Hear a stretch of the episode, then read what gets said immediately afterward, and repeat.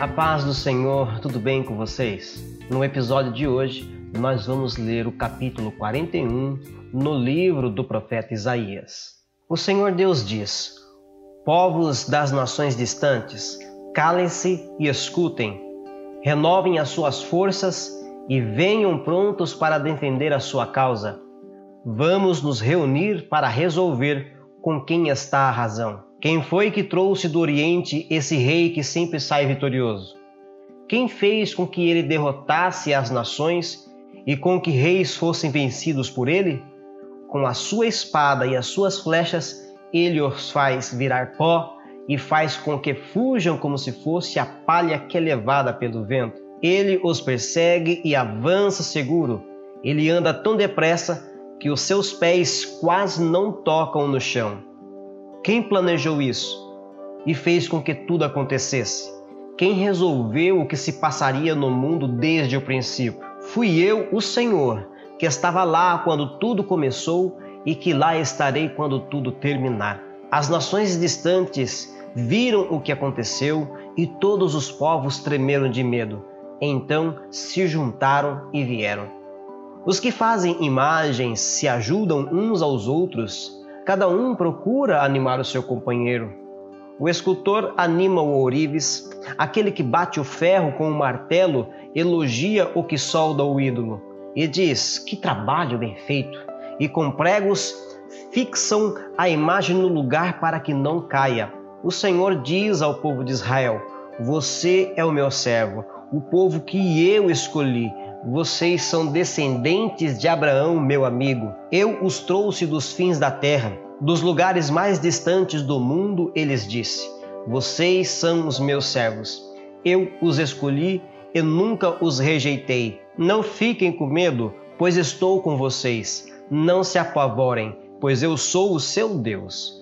Eu lhes dou forças e os ajudo. Eu os protejo com a minha forte mão todos os seus inimigos serão derrotados e humilhados, todos os que lutam contra você serão destruídos e morrerão.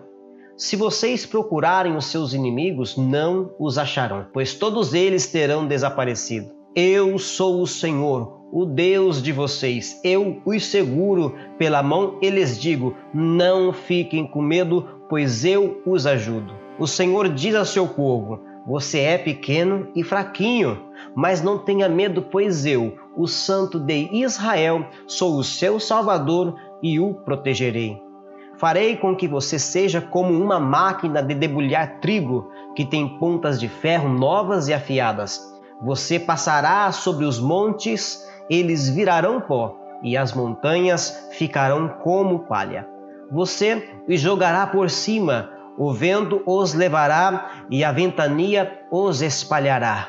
Então você ficará alegre, porque eu, o Senhor, sou o seu Deus, e você louvará a mim, o Santo de Israel. Quando o meu povo, pobre e necessitado, procurar água e não encontrar, quando a boca deles estiver seca de sede, eu, o Senhor, os atenderei. Eu, o Deus de Israel, não os abandonarei. Farei com que brotem fontes nos vales e com que rios corram pelas montanhas onde não há plantas. Farei com que os desertos virem lagos e com que nas terras secas haja muitos poços. Plantarei árvores no deserto, cedros, acácias, murtas e oliveiras. Nas terras secas farei crescer pinheiros junto com os imbros e ciprestes.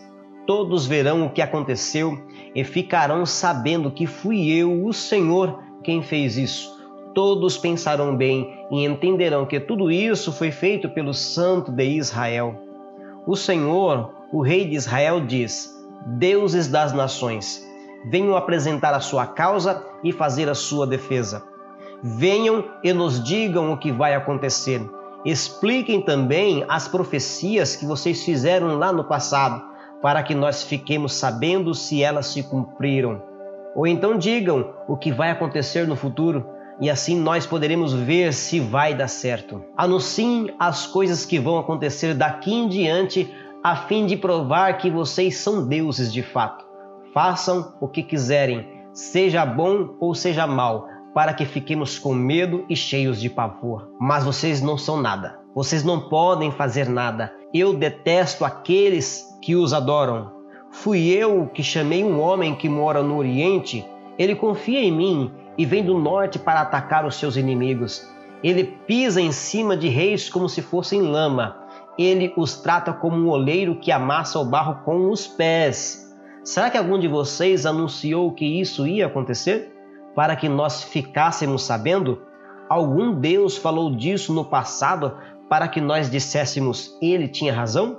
Nenhuma imagem anunciou nada a respeito disso. Nenhuma nos avisou. Não ouvimos vocês dizerem nenhuma só palavra.